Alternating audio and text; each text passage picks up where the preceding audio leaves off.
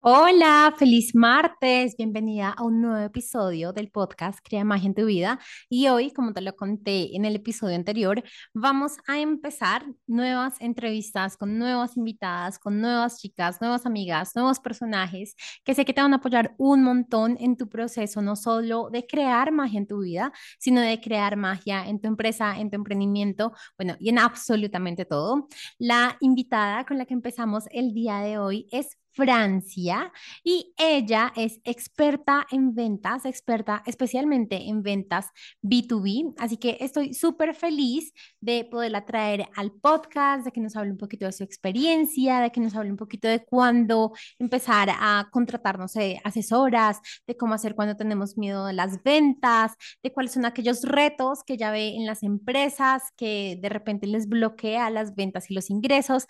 Así que estoy muy feliz de poderte eh, traer esta entrevista. Y algo muy importante, si de repente no has visto últimamente mis historias o de repente, eh, no sé, no te has dado cuenta, tengo una nueva masterclass totalmente gratuita, que son las, los cinco pasos para poder generar y tener mucho más dinero y riqueza en tu vida. Es totalmente gratuita y lo único que tienes que hacer es ir al eh, link www.tatiseli.com slash dinero, todo en mayúscula y ahí vas a poder eh, pues como ver toda la información, inscribirte y pues bueno, conocer estos cinco pasos que he creado para ti. Así que sin más, vamos a empezar la entrevista con Francia. Bienvenida al podcast Crea Magia en tu vida. Soy tu anfitriona, Tati Celi, empresaria, mentora de abundancia y de manifestación, y tu nueva, mejor compañía para que trabajes menos, disfrutes más, te sientas mejor y tengas más dinero en tu vida. Este podcast ha sido diseñado para apoyarte a vivir los sueños que por años has soñado. Así que prepara tu bebida favorita, súbele el volumen y empecemos a crear magia en tu vida. Hola Francia, bienvenida. Muchas gracias por aceptar la invitación. ¿Cómo estás? Muy buenos días, Tatis. ¿Cómo estás tú? Bien, súper bien. Feliz de que estés acá en el podcast. Ay, pues ante todo, mil gracias por esta invitación. La verdad es mi primera vez haciendo un podcast, entonces estoy realmente emocionada y feliz de estar acá y poder compartirles eh, realmente quién soy yo y, y la importancia de las ventas en mi vida. Ay, qué chévere. Bueno, entonces empecemos por ahí. Cuéntanos un poco quién eres, cómo terminaste en las ventas, porque bueno, yo te conocí y quiero como primero empezar por eso. Yo te conocí en un mastermind, en un grupo de alto nivel, pero un momento en que me ayudaste muchísimo, yo creo que muchísimo, fue como una gran ayuda cuando me ayudaste a revisar todo el tema de comisiones a las asesoras y de como líder, cómo mantener esa energía de de liderazgo, pero también de exigencia un poco ante las asesoras y ante las vendedoras. Entonces, me encantó ese gran como empujón que me diste y pues por eso creo que fue una de las grandes cosas que dije, no, Francia tiene que estar en el podcast. Así que bueno, ahora sí cuéntanos quién eres y, cómo terminaste en ventas. Bueno, mi nombre es Francia Elena Tanaka, yo soy administradora de empresas eh, con énfasis en mercadeo. Y he venido haciendo diferentes cursos en temas de liderazgo, de competencias blandas, temas de comunicación, tema de coaching también en la parte de coaching apreciativo. Eh, estoy certificada en, en ese estilo de coaching, donde uno realmente se focaliza más en las fortalezas de las personas que en las debilidades, permitiendo potencializar lo que cada persona tiene como ser humano dentro de sus dones y talentos. Eh, ¿Cómo terminé en ventas? Digamos que desde, desde muy joven, eh, desde que estaba en la universidad, siempre me llamó la atención de, primero de trabajar, pero en ese momento yo veía las ventas realmente pues como la forma de tener ingresos eh, y de no irme para, yo soy de Palmira, vivo en Cali y estudiaba en Cali, pero no irme para Palmira, donde mi familia, pasar unas vacaciones, entonces yo buscaba los recursos y me quedaba acá trabajando para no irme de vacaciones a, a, Palmira y poderme quedar con mi novio también en ese momento. Entonces, digamos que esa era como mi motivación. Entonces comencé fue a conectar y a vender, siendo una vendedora demostrador en un sitio acá de, de joyas muy importantes que se llama Platería Ramírez. Eh, y después logré tener una experiencia muy linda, que fue algo súper guau de mi vida, de trabajar con Fanalca, haciendo unas encuestas. Eh, y ahí logré comprender realmente la importancia de la comunicación y de escuchar a los clientes. Eh, fui la que más hice encuestas y gané muy, muy buen dinero y solamente estaba focalizada en el tema de dinero.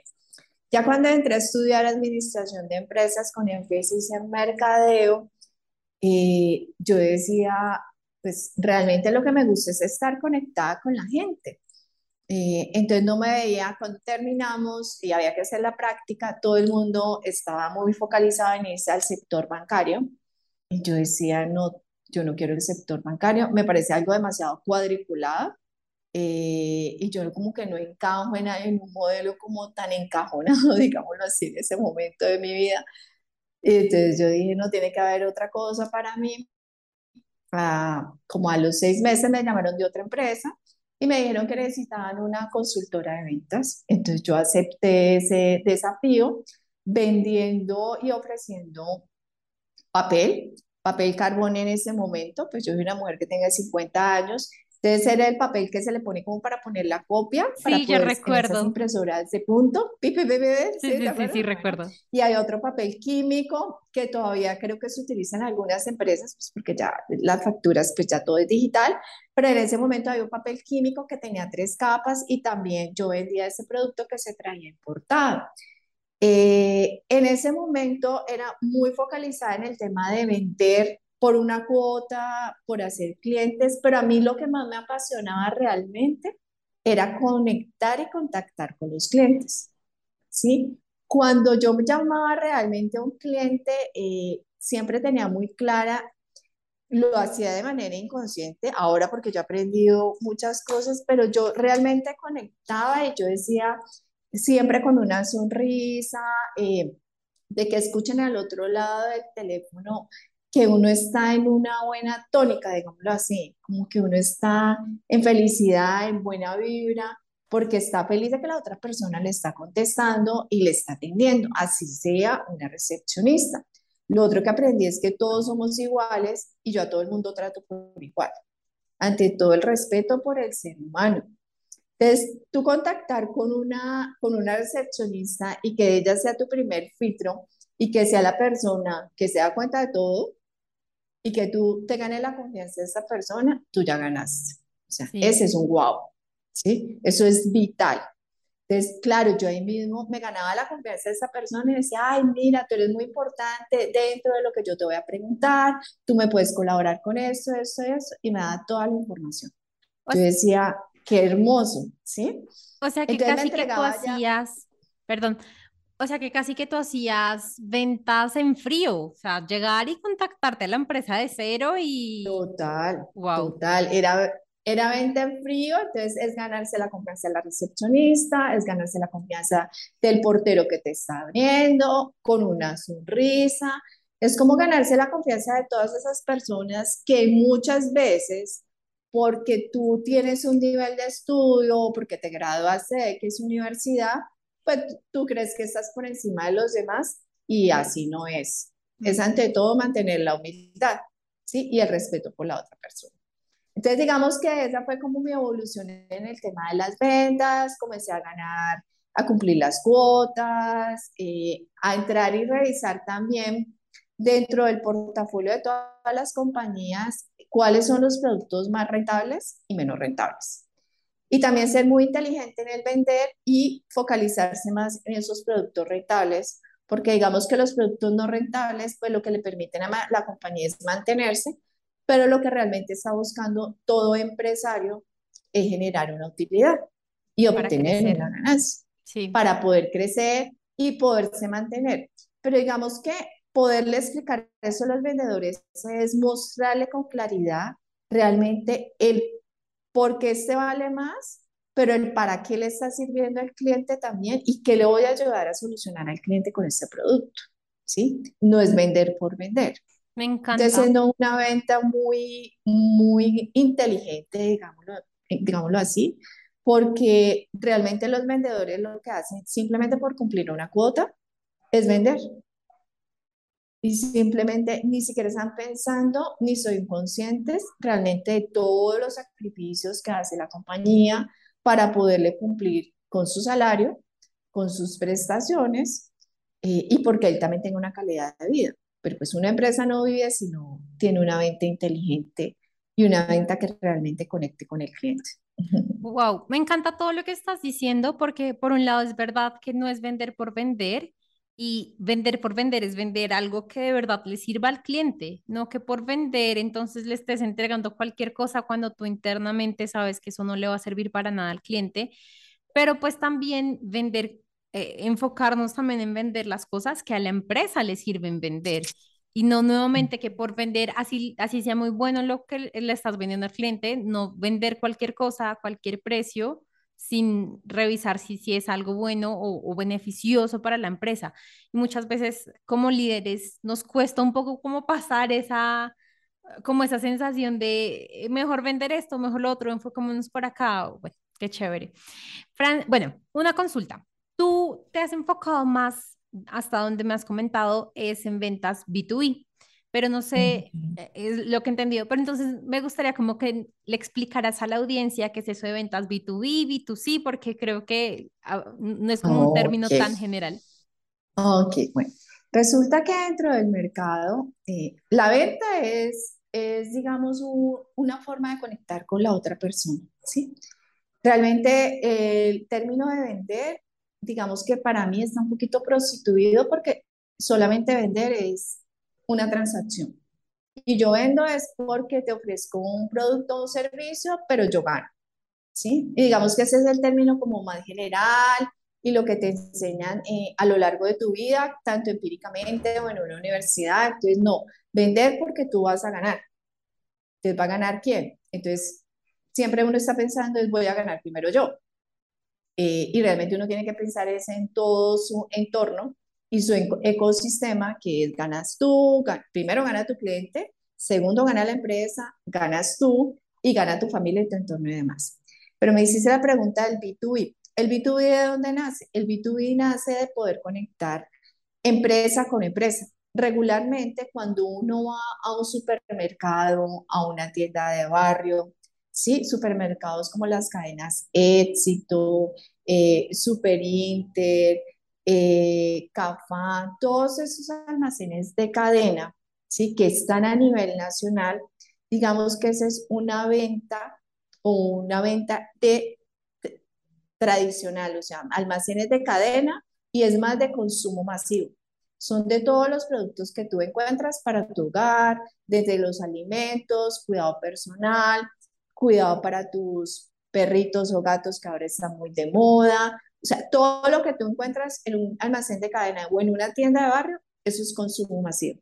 ¿Por qué? Porque yo como persona natural, como Tatis, como Francia, voy a la tienda, voy y lo compro. Pero resulta que las compañías tienen personas que trabajan dentro de una organización, ya sea de 5, 10, 15, 20, 2.000, 3.000, 4.000, 5.000 empleados. Pero resulta que estas compañías también tienen, al interior de sus compañías, tienen unas necesidades que debemos de suplir, ¿sí? Entonces, de ahí nace el business to business, negociar compañía con compañía. Pero para poder negociar compañía con compañía, pues, ¿quiénes realmente servimos? Pues, las personas. Las personas. Sí, sí, que es lo más importante dentro de una organización. Entonces, de ahí nace la venta B2B, business to business. Y eso regularmente nunca lo enseñan en la universidad porque siempre te están diciendo, no, vete a vender, a desarrollarte como un key account para, para almacenes éxito, para Carulla, para cualquier almacén de cadena y es venta de consumo masivo. Pero nadie ha explicado muy bien desde dónde nace el negocio B2B, que es business to business. Yo como le vendo a otra empresa, ¿cómo así? Sí, la compañía de Tatis, ¿cómo le va a ofrecer otra compañía? Porque tú vendes una materia prima que le va a suplir la necesidad a otra compañía que va a necesitar transformar o algo así para generar un producto o un servicio, en, fin. Sí. Entonces ahí nace el B2B. El término. Qué chistoso que lo que acabas de decir, que eso no nos lo enseñan en la universidad, porque a mí tampoco. Y de por sí, mi historia es que yo también estudié administración de empresas, pero jamás vi nada de ventas. O sea, esa materia jamás la vi, jamás, jamás, jamás. Y yo hago mis prácticas en el área de ventas de una empresa. Fue la única forma en la que yo empecé a tener así como contacto con las ventas, eh, pero esa sí era una empresa de B2, B2C. Bueno, entonces, ya sabiendo que tú eres más especialista en empresa a empresa, me parece muy importante lo que nos estabas contando, porque ya empresa a empresa no es tan solo llegarle a una persona, sino normalmente hay dos, tres, cuántas personas la, la empresa haya colocado antes de generar una venta. Y ahí sí mucho más necesitas generar la conexión, la comunicación, eh, bueno, todo lo que tú ya nos habías eh, explicado. Y te quería preguntar, yo lo que siento y entendido de tu historia es que has estado con muchas empresas y de por sí estuviste hace poco con otra empresa eh, y también haces consultorías y demás. ¿Cuáles son esos retos o esos tres retos que tú ves que normalmente le cuesta a las empresas en su área de ventas o, cuál es esa situación que tú ves que les bloquea las ventas en, en su área? Realmente los desafíos que enfrentan las compañías específicamente, pues, en el, pues, yo pienso que es a nivel general. Es un tema de comunicación. porque de comunicación? De comunicación y de empatía. ¿Por qué? Porque la comunicación realmente dentro de las compañías está basada en un correo electrónico. ¿Dentro de las compañías? dentro de la propia compañía. Entonces, Digamos que siempre ventas ha sido el eje central de cualquier compañía, pues porque si no tenemos ventas, pues la compañía no existe, ¿cierto? Pero resulta que hay unas áreas de apoyo que son muy importantes para que todo ese proceso realmente fluya de manera de manera mágica, digámoslo así, y podamos prestar un buen servicio tanto de entrega, eh, a los clientes finales como tal, ya sea otra compañía. Te resulta que nos focalizamos bien en la venta y cuando la venta no, no está cumpliendo con el presupuesto que la compañía nos ha pedido, entonces no, ¿qué pasa? Y se presiona ventas, y se presiona ventas, y se presiona ventas. Pero no vamos el detrás de, ¿sí? Entonces, ¿qué hay detrás de? Hay un área de compras, hay un área logística, hay un área administrativa, hay un área de recursos humanos, y digamos que todos van formando dentro, de, dentro del proceso un rol muy importante. Entonces, cuando no hay una buena comunicación entre ventas y compras o ventas y logística, o ventas, compras y logística, pensando que lo principal es nuestro cliente, porque no es solo el cliente de ventas, porque dice, no, es que los clientes son de ventas, no, es que los clientes es de toda la compañía, es que todos tenemos que vibrar por los clientes, ¿sí?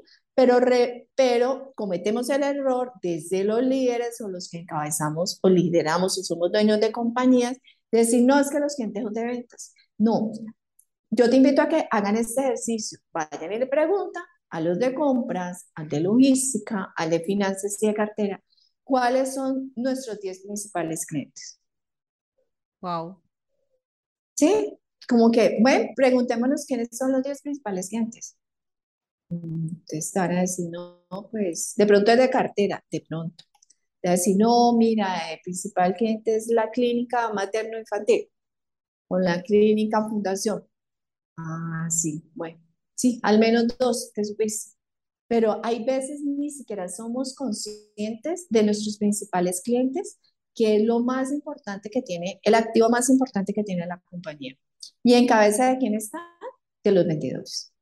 Y ni siquiera del gerente comercial. ¿sí? Entonces yo pienso que, que por eso es tan importante el tema de la comunicación y de la empatía y que en algún momento en las compañías hagamos el juego de roles. Entonces, usted esta semana va a hacer compras y usted va a hacer ventas, porque uno desde ventas también se tiene que poner el zapato del otro, y por eso hablaba de la empatía, porque es que es muy, muy fácil juzgar y criticar, no es que ellos no me compraron, y la excusa realmente de, muchas veces del área comercial es decir, no, no cumplo porque no llegó la mercancía, no, no cumplo porque no, usted entregó su forecast a tiempo, usted realmente hizo una adecuada planeación, fue consciente de cómo tiene definido usted realmente el proceso. O sea, llegó un cliente nuevo, usted ya le está diciendo a compras, mañana lo necesito. No. Entonces, realmente definamos unos procesos muy claros, definamos realmente cuando llegue un cliente nuevo, no se comprometa que va a entregar mañana. No, juguemos con los tiempos y eso forma parte de la negociación. Siempre a los clientes yo les decía, no, yo no te entrego de un día para otro. En tu primera entrega, yo me voy a demorar 8 días o 15 días. ¿Por qué? Porque tú y yo nos estamos conociendo. Eso es como cuando arranca una relación. O sea, tú a tu novio no le pides el beso de primera vez. ahora ha cambiado un poco. Pero digamos que dentro de el proceso normal, pues uno entra como en esa etapa de conocerse, de enamoramiento, como es igual, es igual con los clientes. Entonces, lo que hace el vendedor por no perder la venta, por no ser honesto, sí, te puedo entregar cuando, no, mañana. Ay, Tati, Tati, nos ganamos esta negociación y que entregar mañana. ¿Cómo así? y el resto de los clientes que te han venido comprando 5 o 10 años, ¿les vas a incumplir por un cliente nuevo? Perdón, no. Keep calm. Entonces, hay que enseñarle al vendedor que decir la verdad no es malo. Que ser claro dentro de los términos de la negociación es súper importante y que el cliente valora y aprecia eso. Wow, me encanta lo que acabas de decir, mi empresa es eh, manufacturera, entonces no es tan solo en eh, compras, sino también producción. y mm, muchas mm. veces yo intento decirles como, esta no es tan solo una plaquita o esto no es tan solo un cajoncito. Esto es la incubadora que va para el hospital o esto es la cajita de rosas que le están regalando en el Día de los Enamorados, porque tienes toda la razón, es muy diferente a cuando un, una persona en producción o en compras está tan solo, bueno, la placa, el químico, lo que sea, a cuando esto va a terminar en tal producto para tal cosa. Me parece muy, muy, muy bonito eso. Cuéntame un poquito más sobre el, el juego de roles que nos estabas comentando, cómo, cómo lo sueles liderar. Pues realmente ah, hay que hacer como, pues con el área de recursos humanos, entrar y medir realmente cómo está el clima laboral, porque siempre se genera como esas tensiones de lo que te digo, no hay una buena comunicación, eh, eh, solamente no, yo envié el correo y la enviada de un correo, un email es, me estoy poniendo en salud desde mi pedacito de lo que yo hago, pero a mí no me importa el otro, no, es que si yo no contesto y si yo no soy proactivo más que reactivo, pues realmente cómo voy a impactar en los resultados de los demás, ¿sí? Entonces, cuando te digo eso es entrar y mirar con el área de recursos humanos, definir en algún momento un taller, ¿sí? Donde, bueno, hoy vamos, ¿qué es lo más importante de, una compañía? Comenzar a hacer como ese tipo de preguntas. ¿Qué es lo más importante de una compañía? ¿Cuáles son nuestros clientes más importantes? ¿Por qué crees que los clientes nos compran a nosotros? ¿Cuáles son los dolores que realmente o los desafíos que nos realmente le solucionamos a un cliente? Es como hacer ese tipo de preguntas poderosas donde ponemos un poquito a reflexionar a todo el equipo y ahí pueden salir ideas muy importantes o procesos muy importantes o acuerdos muy importantes porque es buscar un acuerdo entre todas las áreas de apoyo para que todos lleguemos a un bien común que es poderle servir al cliente. ¿Sí? de manera íntegra, realmente comprometidos, eh, y no solamente pensando en, como yo solamente hago este pedazo yo ya vendí, pues lo demás no sé qué pueda pasar. No, como yo lidero y reviso todo en un, en un 360. ¿sí? Me encanta. Ese, ese es un taller súper bonito. Lo que te permite es sensibilizar al otro frente a lo que yo hago. ¿sí? Y frente a la tarea del día a día.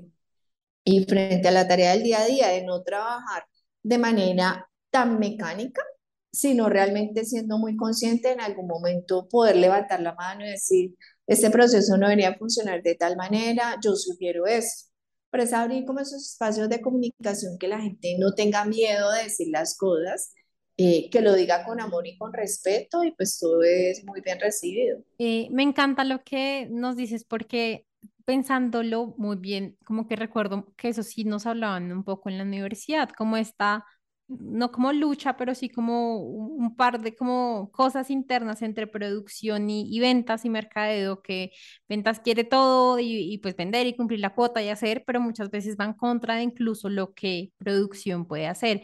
Entonces, ¿cómo es ese balance de, de sí pido y vendo, pero también entiendo y, y doy los plazos y creo yo que también algo muy importante de un vendedor es poder hacer la negociación bien con el cliente de quieres esto, pero lamentablemente tenemos esto y te lo podría entregar hasta tal fecha y no tan solo por, como nos contabas, por hacer la venta, entonces pues que todos los trabajos, los otros trabajos se atrasen y que sea el mío primero, porque tampoco es, y más cuando hay varias asesoras y varios vendedores en la empresa. Yo pienso que lo más importante es poder coordinar arrancando con una muy buena planeación y todo arranca desde ventas. ¿Cuáles son los clientes con los cuales tú tienes prospectado lograr cerrar? Acorde al portafolio de, que de lo que tu compañía ofrece, poder definir cuáles son los productos de mayor eh, margen de rentabilidad, eh, cuáles son los tiempos de producción que, que conlleva cada producto, definir y tener un inventario, o sea, tampoco un inventario tan alto, pero pues es como conocer ahí realmente como ese juego de, de, inventarios también, eh, que va a ser muy importante para poderle cumplir a esos clientes. Si tienes negociaciones donde los clientes te piden mensualmente el mismo producto o realmente pues son productos de muy baja rotación, entonces acorde a eso tú ya entras a definir como los tiempos que requieren la negociación en el momento de tú ir a, hablar con los clientes, ¿sí? Eh, y por parte de compras, por eso compras y logística deben de trabajar muy bien de la mano, porque compras también le entrega toda la materia prima a la parte de producción, entonces compras juega como ese, ese rol también súper importante eh, como eje principal dentro de una organización. ¿no? Y tú sabes que si un líder de compras negocia bien, también eh, busca rebates, productos de buena calidad, a precios competitivos, también de esa manera el margen y rentabilidad de tu compañía también puede mejorar. Entonces, entrar y revisar como un 360 puede ser el negocio y de esa manera, eh, pues todo puede llegar a fluir muchísimo más fácil. Y recordar también a ventas que la venta no termina hasta que tú no cobras, cobrar también desde el amor con los clientes, que ellos te cumplan con esos plazos y hacer una labor muy importante también de postventa, porque si tú quieres que ese cliente te vuelva a comprar, es muy bueno tener como esa comunicación, generando un valor agregado y andando a preguntar, bueno, yo realmente qué más puedo entregarle a mi cliente, pero sin que pierda después la rentabilidad que esté dentro de los términos que tú has negociado con el cliente. Super, Francia, todo lo que nos estás contando. Quería preguntarte si ves algún otro reto que tú digas, ya sean empresas grandes, una empresas que, tú, que, que hasta ahora están empezando, eh, en frente al tema de la venta, algo que tú digas, esto también es súper importante. Yo pienso que, que otra cosa que realmente mm, el área comercial eh, debe trabajar es el tema de la organización. Regularmente los vendedores son un poco desordenados. Eh, yo pienso que algo que realmente yo fui vendedora, yo arranqué como vendedora en una empresa en la que trabajé durante 15 años y yo creo que me distinguía o sobresalía por el orden, ¿sí? Yo pienso que el orden y la planeación son súper importantes eh, y poder hacer seguimiento a esos clientes y lograr con los clientes buscar una relación. Yo pienso que eso permitido de que el construir relaciones eh, te permita siempre tener las puertas abiertas porque al dejar una huella positiva a los clientes, los clientes siempre te van a recordar y así puedan pasar 5 o 10 años, tú los llamas y el solo hecho de decir, no, hola, soy Francia Tanaka, hola, ¿cómo estás? No, pues qué alegría escucharte. O sea, yo pienso que eso es como el, la ganancia más grande y lo que mi corazón se alegra de, de, de, poderle haber entregado a ese cliente hasta lo que yo más podía como ser humano, eh, siendo muy clara, muy transparente, pero esa conexión yo pienso que es súper valioso y en cualquier momento ese cliente te puede recomendar, porque para mí el mercadeo más importante es el voz a voz. Sí. Eh, y es el más efectivo, sin decir que las estrategias de mercado no funcionen y ahora todo el tema de la parte digital, o sea, todo eso es un complemento fabuloso, pero el, el mercadeo voz a voz es el más grande que puede llegar a existir y ese sí no falla, ¿sí? Y así mismo... Porque es la huella que tú dejas en el otro y ese otro te va a recomendar con otro y otro y otro. Y así mismo hacia el otro lado, cuando después de la universidad y demás estudié como tal ventas y nos decían unas, unas estadísticas, algo así como que tan solo tres de tus clientes te van a recomendar, pero si, si te va mal con una empresa, siete de esos diez clientes te pueden llegar a poner un comentario, una queja o, a decirle a alguien como, pues no, no trabajen con ellos. Y al menos yo eso lo veo mucho en la empresa, digamos en Google. Eh, a veces nos dejan recomendaciones, pero cuando a alguien no le gustó para nada el servicio, a los cinco minutos ya está escribiendo, no sé, o al menos la estrellita o algo así. Entonces, sí siento que el voz a voz es súper importante y volvemos a la parte principal con la que empezamos y es, a la final, las ventas es de relaciones es de tu cómo generas, porque yo creo que algo que lo hemos hablado en el grupo en el que estamos es, somos energía y así estemos por un teléfono o por un WhatsApp o incluso por un correo, se siente la energía de la persona. Puede que tú digas cualquier cosa y que para tu mente esté, eh, esté bien escrito algo así, pero si tú lo escribiste súper brava o diciendo por dentro, ah, esta vieja, cómo me molesta, eso lo va a sentir la otra persona y, y, pues bueno, ahí como que ya se empiezan a cortar las, las relaciones. Sí, eh, yo pienso que realmente cuando uno, porque todos tenemos nuestros momentos y nuestros días, pues obviamente pues somos seres humanos eh, con sentimientos y emociones, pero cuando uno se conoce muy bien y uno sabe que no está en su mejor momento, eh, es mejor ese día no llamar a los clientes, ¿sí? Es mejor ese día tomarse su, su tiempo y su espacio eh, de poder decantar eh, qué estoy viviendo y para qué lo estoy viviendo, ¿sí? Eh, pero en ese afán y esa presión que le tenemos a la, al área comercial, pues esa gente queremos que no pare. Pero pues la idea es también poderles enseñar y decirles, tómense su tiempo, que es preferible que no trabaje cuatro horas, pues no trabaje entre comillas, puede dedicar a labores administrativas, que comenzar a conectar con los clientes porque de esa manera la venta no va a ser, no va a ser efectiva. Eso realmente no va, no va a salir. Y lo otro, que así un cliente ponga un comentario negativo acerca de la compañía, lo más importante es poder contactar a ese cliente y poder entender o comprender cuál es su dolor, ¿sí? O sea, él ya puso el comentario y ya sobre eso no podemos hacer absolutamente nada pero de pronto ir y comprender, más que entender, porque entender es de la mente, comprender es del corazón, realmente comprender en qué fallamos, por el fin de que, mire, tengo, tengo la humildad de poder reconocer que cometí un error, pero venga, ¿cómo lo puedo compensar? De pronto no va a ser ya, pero le dejas al menos como ese espacio abierto al cliente. Esta persona fue capaz de llamarme, reconocerme su error, representa esta compañía, lo voy a tener en cuenta, ¿sí?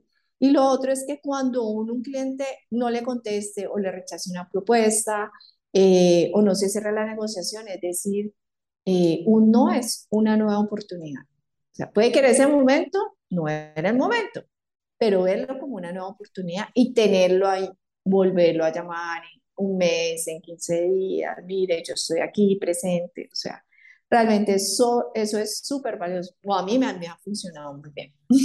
Súper bien. Porque sí, han, han habido momentos donde no.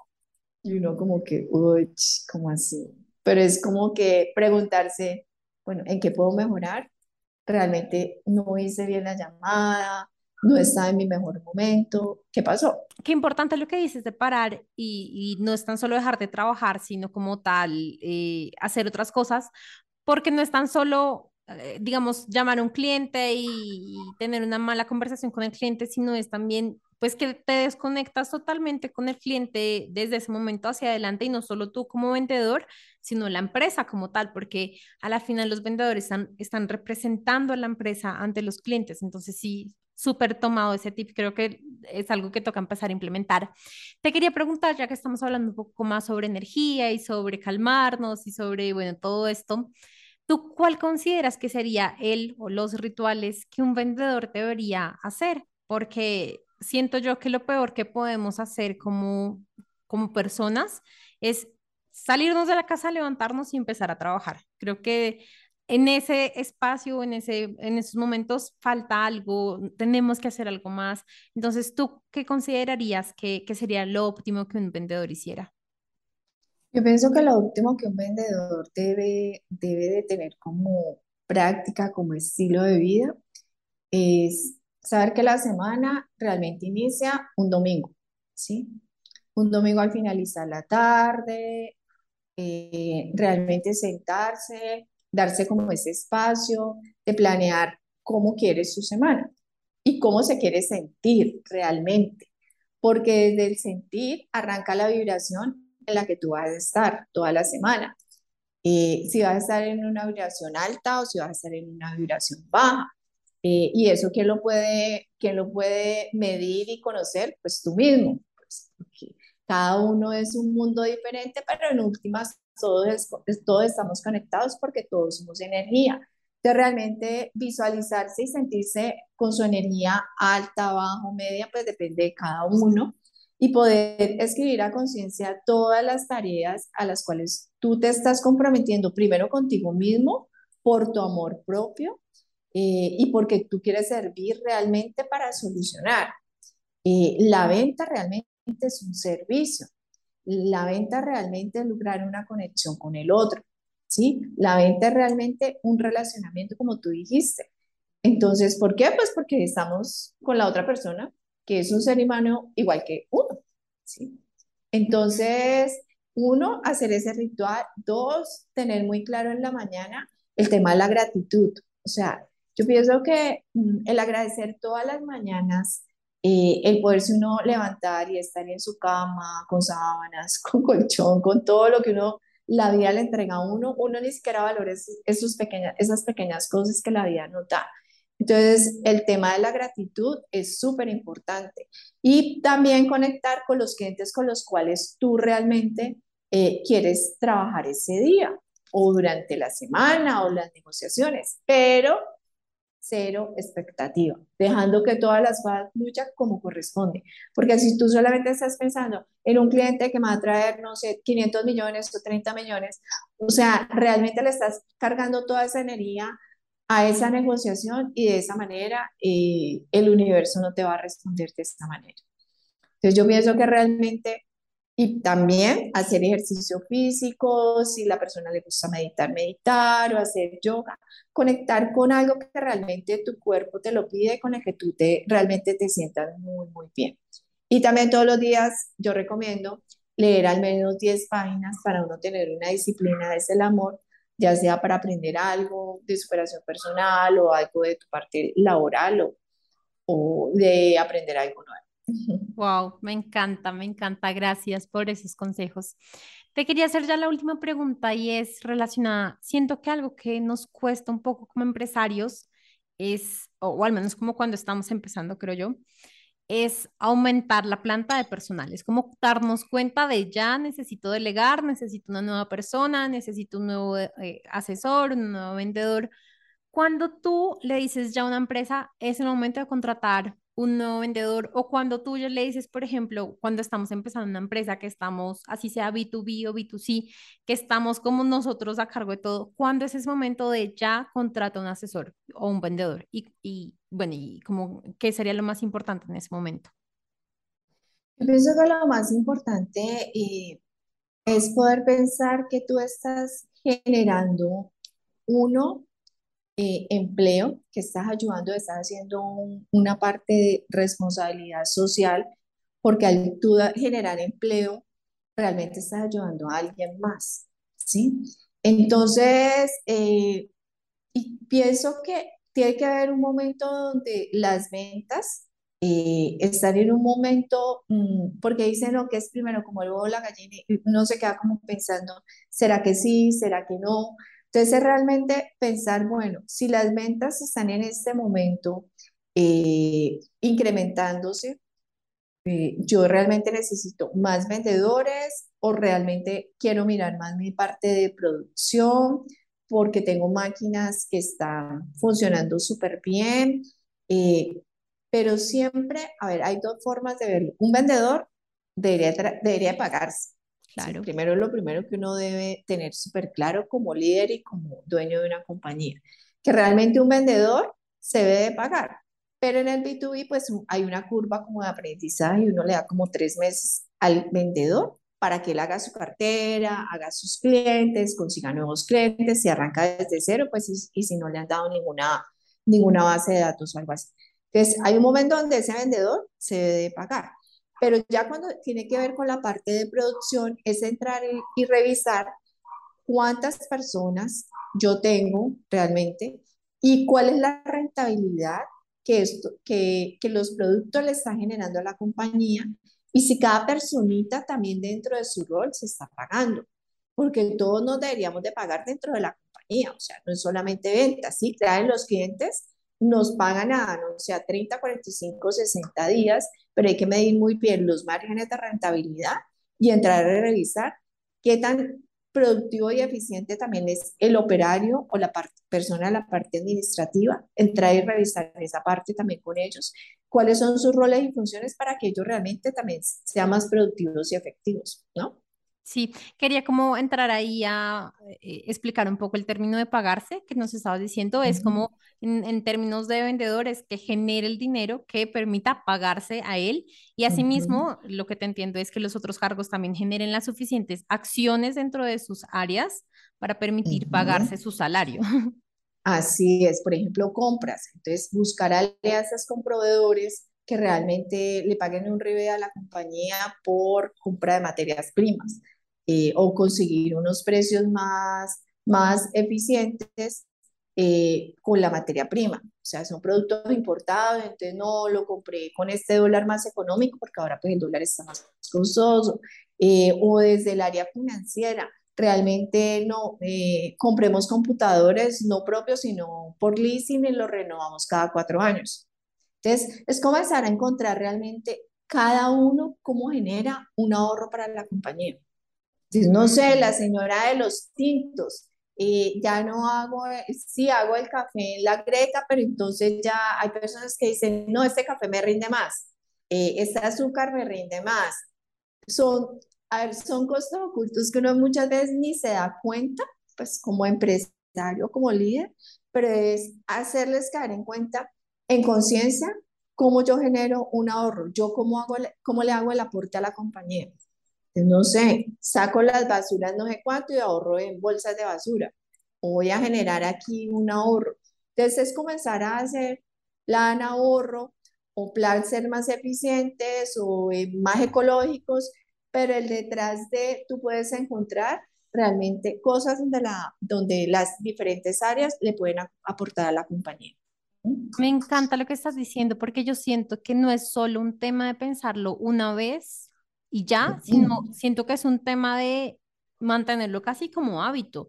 Eh, así como cuando estamos pensando cómo puedo hacer las cosas más fáciles, también cómo puedo generar un ahorro en la empresa, cómo puedo hacer, me parece súper bueno porque eso sí es algo como, no digamos que se reunieron el primer sábado del semestre, no, es algo que cada persona en su propio cargo tiene que desarrollar. Me parece ¿Cómo le aporto? ¿Cómo le aporto ese ahorro eh, a la compañía? Eh, pues la señora del aseo, entonces no desperdiciando tanta agua, eh, cuando limpia pues el detergente como lo está utilizando, el limpiador, el operario realmente no quedarse tantos turnos ahí parado viendo que pasa la máquina, bueno, no sé cómo era, pues cada compañía tiene su proceso, me estoy imaginando, pero venga, usted sí es consciente que si de pronto esto lo empaque en menos tiempo, bueno, usted va a ganar porque pues va a terminar más temprano, pero lo está haciendo mejor eh, y ahorramos tanto. O sea, es comenzar como a tener ese tipo de indicadores donde la gente no se sienta como, ay, no tengo que ahorrar, tengo que ahorrar, no. Eh, ¿Cómo es en su casa usted? Usted desperdicia agua, usted desperdicia esto, no, ¿cierto que no? Bueno, su empresa es su segundo hogar o es el primer hogar porque usted mantiene casi ocho horas y en Bogotá los desplazamientos, pues usted llega a su casa a estar por ahí cinco horas nomás. Pues digo yo, entonces como que, venga, como es en su casa, es aquí. Ame a su empresa tanto como ama su casa. Cuide a su empresa tanto como se cuida, cuida su casa es igualito, o sea, es simplemente que estamos cambiando de, nos desplazamos de un sitio a otro, pero es eso.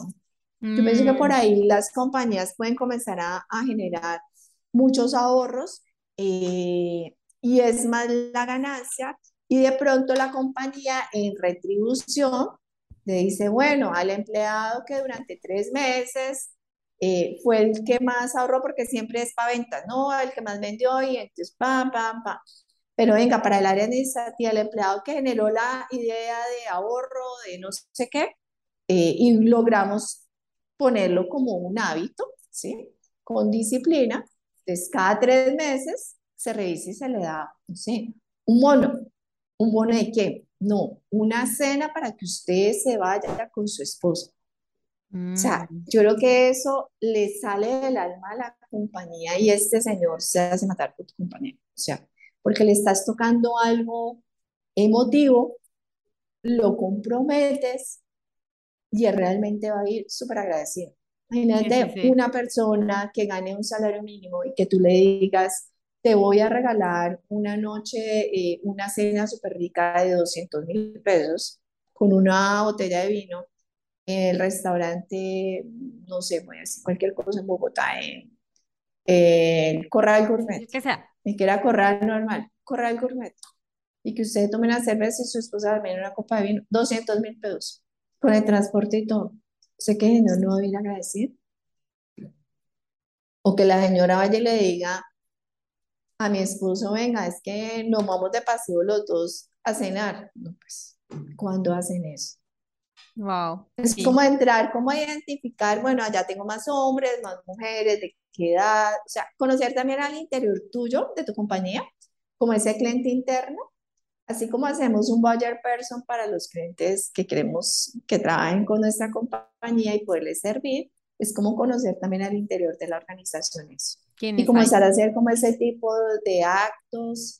eh, y lo otro es que un líder también debe de escuchar mucho entonces, buscar como esos espacios, yo tenía un líder cuando trabajé en una compañía multinacional muy grande, que teníamos el café con, se llama Felipe Elvira, entonces, café con Felipe Elvira, y teníamos la oportunidad de ir y desayunar con él.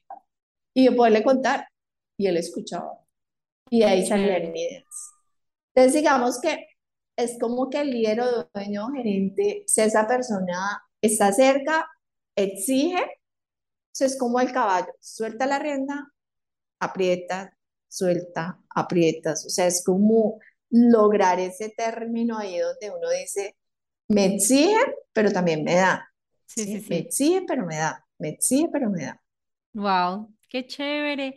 Ay, no, pues me voy con diez mil cosas. Voy a escuchar este podcast muchísimas veces nuevamente porque me encantó, de verdad. Muchas gracias, Francia, por estar acá, por todo tu conocimiento y sabiduría. Y wow, de verdad. Espero algún día que podamos trabajar juntas porque de verdad me encantó todo lo que dijiste. Claro que sí, tú sabes que cuentas con todo mi servicio, con todo mi apoyo, lo hago desde el corazón, realmente pues porque me gusta aportarle a las compañías y dejarles mi semilla Francia Tanaka eh, como, como algo que aporte al desarrollo de todas las personas y, y generar más emprendimientos y más empleo. Claro que sí, me Cuéntanos encantaría. si alguien dijo, wow, me encantó, ¿cómo se pueden contactar contigo? ¿Tienes redes o, o cómo podrían ser? Bueno, Eh, yo tengo Instagram, eh, pero me pueden pues, contactar a mi celular tres uno cinco, seis seis uno, siete uno siete nueve En Mi correo electrónico es, fran- ajá, en Colombia, franciah.tara.hotmail.com. Eh, y ahora estoy desarrollando todo mi tema de, de Tanaka, que así se va a llamar mi empresa. Entonces estoy también con eso. No, pues por favor, tan pronto la tengas ya súper desarrollada, por favor, me cuentas porque de verdad me Sí, encantó todo, claro que todo. O sí. sea, yo ya sabía que eras exp- experta en ventas, pero todo lo que hoy nos contaste me encantó, de verdad. Creo que es fabuloso que hayan personas como tú apoyando a empresarios, apoyando a que desde una perspectiva diferente y no desde la típica venda, venda, venta, eh, pues nos ayuden a generar más ventas y sobre todo como más unión y conexión, porque hoy nos hablaste de todas las áreas. O sea, no fue tan Así es. solo Sí. Bueno, muchas gracias, Francia. Te mando un gran, gran, gran abrazo y a ver cuando nos conocemos en persona. Claro que sí. Un abrazo y mil un besito. bendiciones. Chao. Besos, cuídate. Chao, gracias.